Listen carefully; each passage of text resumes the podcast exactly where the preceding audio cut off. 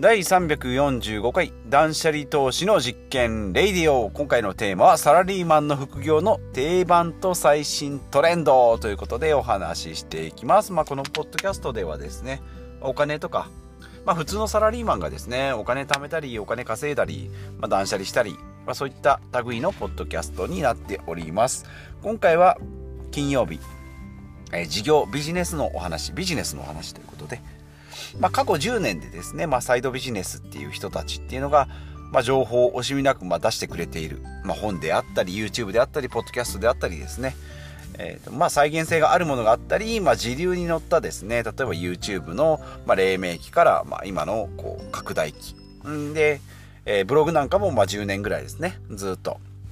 えー、徐々に徐々に伸びてきて、まあ、まだ再現性があるとはいえ、まあ、ノウハウもかなりこう集まってきたといえですね、まあ、いろんな要素が混ざり合って、まあ、成功とす成功する人と失敗する人が、まあ、出てきてますよね。ということで、まあ、自分がですね、まあ、どういったもののカードを使ってカードを切っていくトランプでいうところの自分のカードを、まあ、いかにこう自分で熟知してですね、まあ、その手持ちのカードでできることをするといきなり10億円の投資ってできますかって言われたらまあできないですしいきなり不動産投資できますかって言ってもできないですし、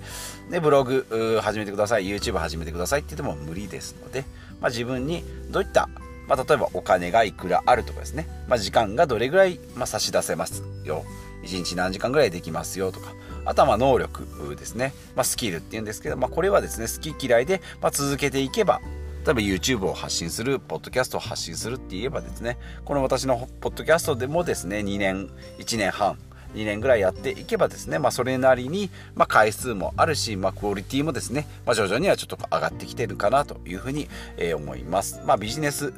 えー、話なんですけど、まあ、サラリーマンですね、いろんなビジネスがあいっぱいありますけど、まあ、じゃあ、もともとどういったあところからスタートしてるのかっていうことで、金持ち父さん貧乏父さんのよく出ますキャッシュフロークワドラントっていう本でですね、まあ、お金持ちと、それからまあ、いわゆる貧乏人って言われる人たちですね。人たちっていうか、まあ、下げすんでますけど、まあ、ESBI って言って、まあ、頭文字取ってですね、まあ、4つの部屋がありますよ。左の部屋には上から E と S ですね。E がエンプロイっていうことで、まあ、労働者。S がセルフエンプロイっていうことで、自営業者。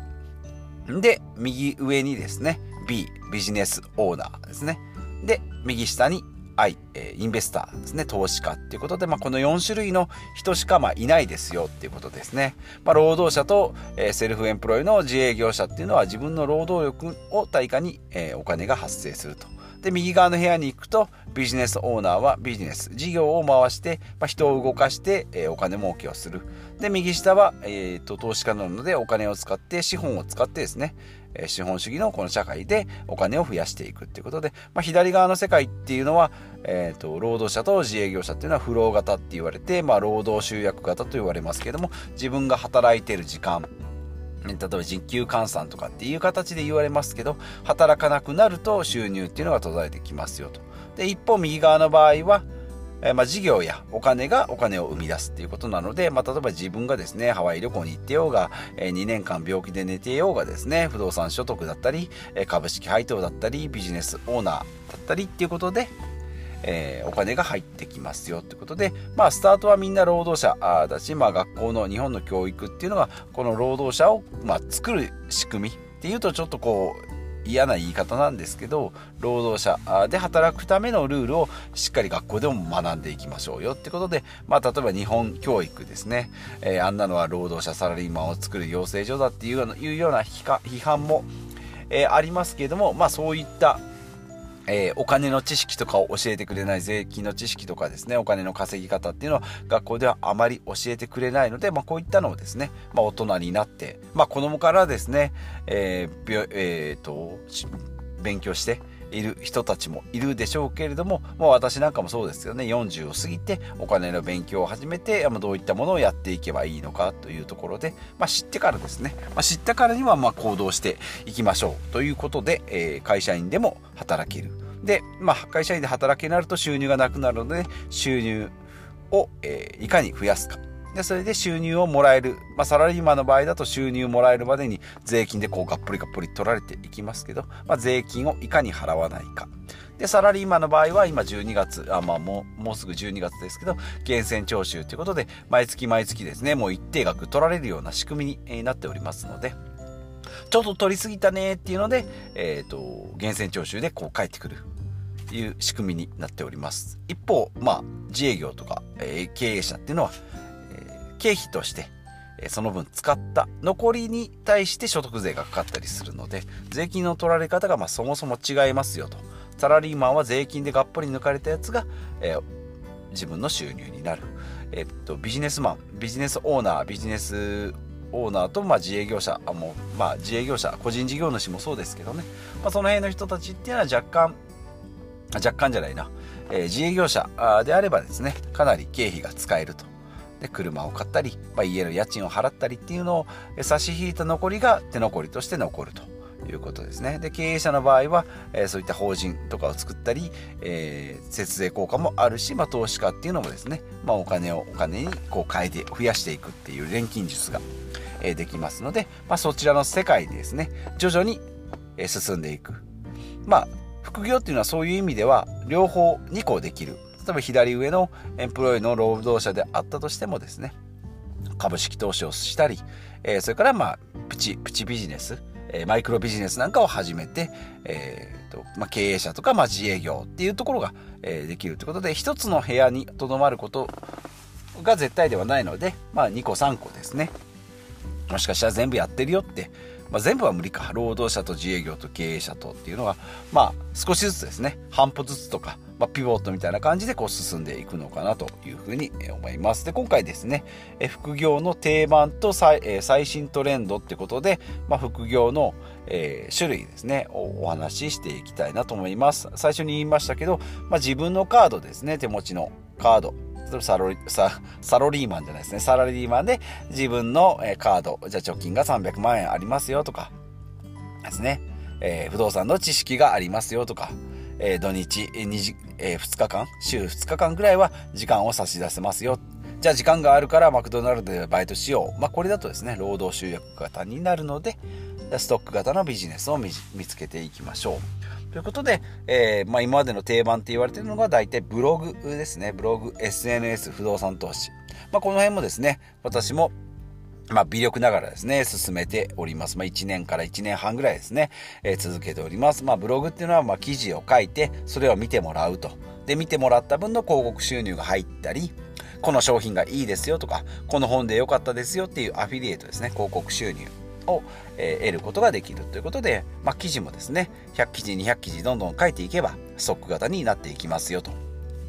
とはいえですねライティングスキルの、えー、スキル本もいっぱい出てますしブログの構築の方法もかなり出てますので、えーとまあ、月に10万20万って稼ごうと思うとやっぱそれなりにこうコミットして、え1日3時間とかっていうのを、まあ、1年以上続けないといけないっていうことで、私もちょっと片手までしかできてないので、この辺はまだ成果が出ておりませんが、えー、増えていけばですね、収入が増えていけば、ウェブライターとかライティングの仕事もできるでしょうし、まあ、メルマガですね。あの人が書いたメールマガジンだったら読んでみようかなと。で、あの人が、えー、売ってる物販だったらいいかなとか。で、まあ、ブログやってるけど、ポッドキャストもやってます、ツイッターもやってます、TikTok、YouTube もっていうと、水平展開、横への展開も広がっていきますよ、と。いうことで、ブログ、ビジネスですね。で、二つ目が SNS。先ほどと被りますけども、SNS でだけでですね、え例えば YouTuber であれば、YouTube の広告収入だけでお金が入ってきたり、まあそこからですね、まあ、ツイッター、まあ、ツイッター自体はですね、攪拌の力はすごいあるんですけど、これだけでご飯は食べない、食べれないですけど、ツイッターからの集客で、えー、物を売ったりとかですね、えー、そこから LINE アットに、えー、募集をかけたりっていうのもできるので、まあ、影響力とか権威性っていうところでは SNS っていうのはまあ今の、えー、時代に一番マッチしてる。えーと、フォロワーがですね、え10人の人と1万人と人人ではリーチするえー、コミット、えっ、ー、と、なんていうかな、人にこう、大勢の人に、いかに、こう、コミットできるか、えっ、ー、と、話しかけることができるか、ってことなので、まあ、1万人いればですね、まあ多少の500円のものを売ればですね十分10人に1人が買えば5万円とか10万円とかっていう売り上げが上がっていきますよってことで SNS ですね非常に種類が増えてきております。まあメジャーなとこでいけば YouTube、Twitter、Instagram、TikTok ですね、まあ、そこからまあポッドキャストも一つ音声コンテンツとしてありますしビジュアルとしてはですね Pinterest とか。まあ、Facebook はあんまり広がってないんですけども、えー、 LinkedIn ですとかですね、あとは LINE アットとか、まあ、そういったもので、えーと、ネットビジネスっていうのができていきますよということで、ブログと SNS。で、それからですね、そこから派生して、えー、物販ですね、さっきも言いました。権威性とか、えーと影響力がある人であれば物販もできますし、まあ、せどりみたいなですね、大量仕入れ大量販売みたいな個人間の売買もできるし個人で売買もできる。Amazon の倉庫を使ったりですね。あとまあラクマとかメルカリみたいな、えー、オークション。まあヤフオクもそうですけどね、えー、ネットオークション。なんかでネットオークションとか、まあ、個人化売買ですね、フリマアプリなんかも、えー、かなり充実してますので、まあ、メルカリなんかで言うともう7000万ぐらいかな、ダウンロードしてるので、もう人口自体が圧倒的に多いですね。まあ、ラクマはですね、その分3分の1ぐらいメルカリより少ないんですけど、その分手数料が少なかったりっていうメリットもあるので、まあ、この辺もですね、どのフィールドで戦うのかっていうところ。ね。やっぱりブログ、SNS、まあ、背取り物販っていうことで、まあ、今やっぱりネットですね、パソコンがあって、スマホがあってっていうところになってくるかと思います。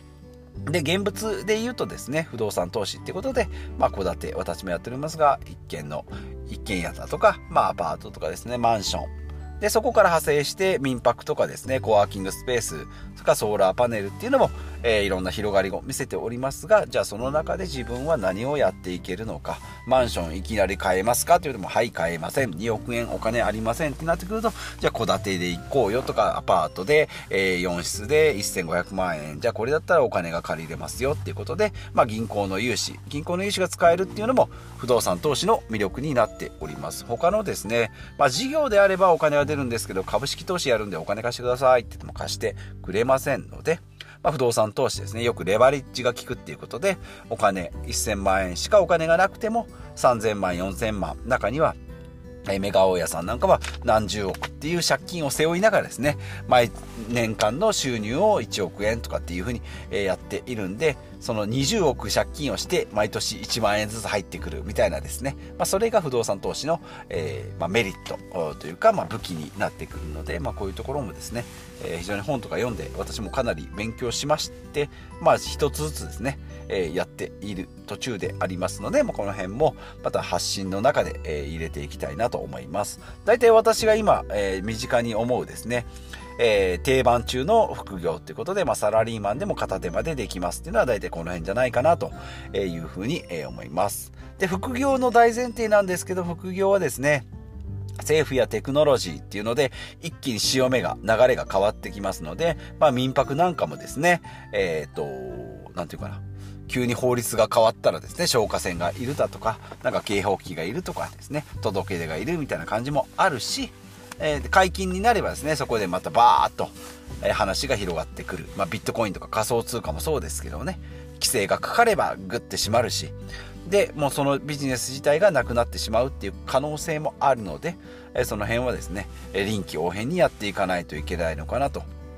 え思います。まあもちろんですね、人が多い業態、業界、参入者が多いのであれば、やっぱり YouTube なんかですね、誰でもできるっていう参入障壁が低いので、まあレッドオーシャンになりますね。トップ YouTuber みたいになればですね、億を稼げるようなインフルエンサーにもなることができるし、逆に人が少ないところであればですね、さっきも言った法律とかテクノロジーで一気に衰退したり、まあなくなったりするっていうことがありますので、例えばですね、えー、バイナンスとか、えっ、ー、と、ね、えー、と、仮想通貨なんかの、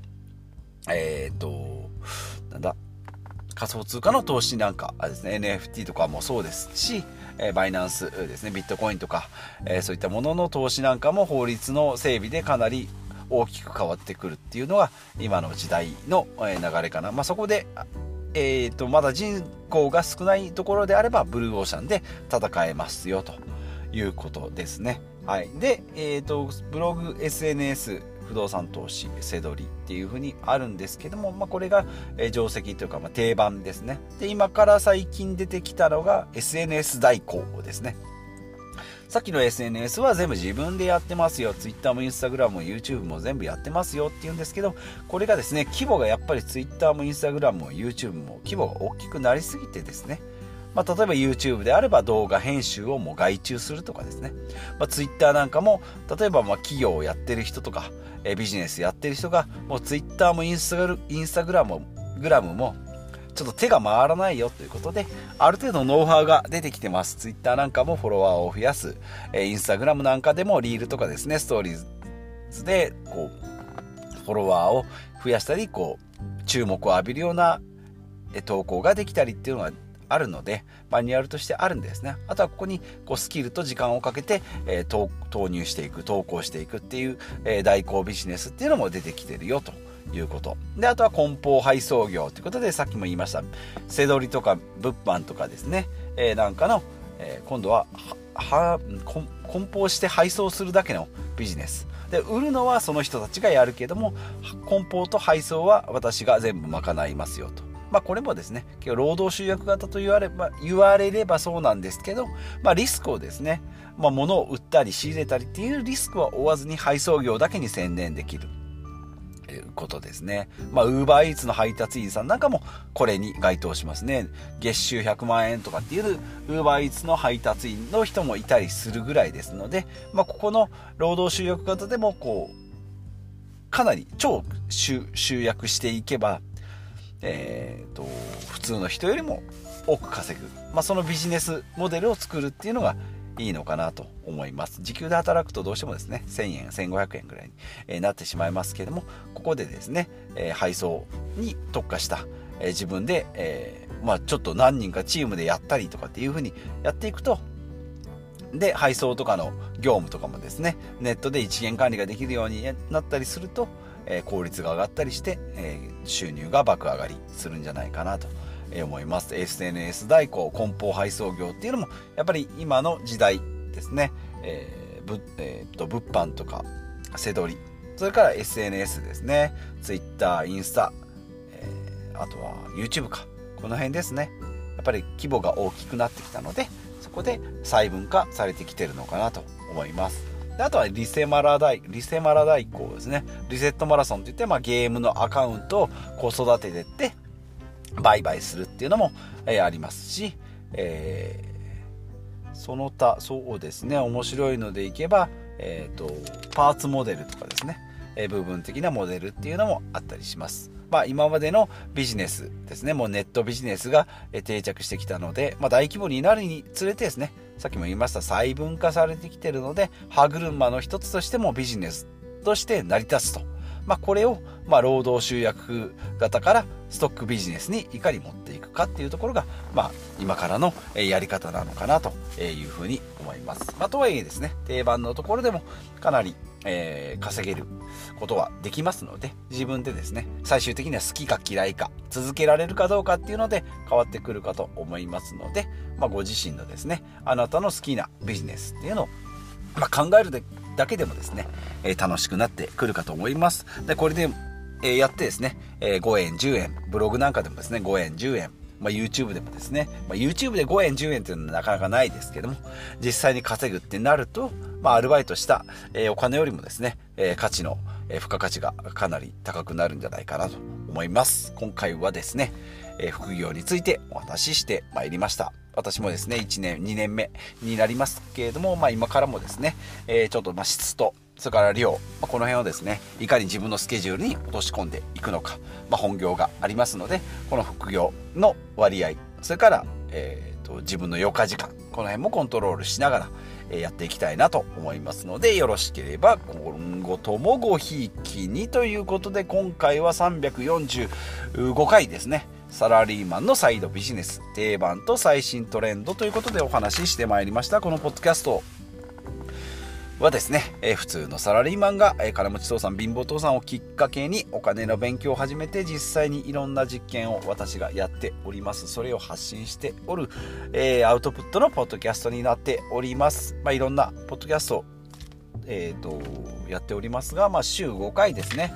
え節約と断捨離。それから健康と資産運用。それから今回みたいなビジネスのお話になっておりますので過去の回も遡って聞いていただけると私の人となりが分かってくるのかなと思います。ということでまた次回お会いしましょう。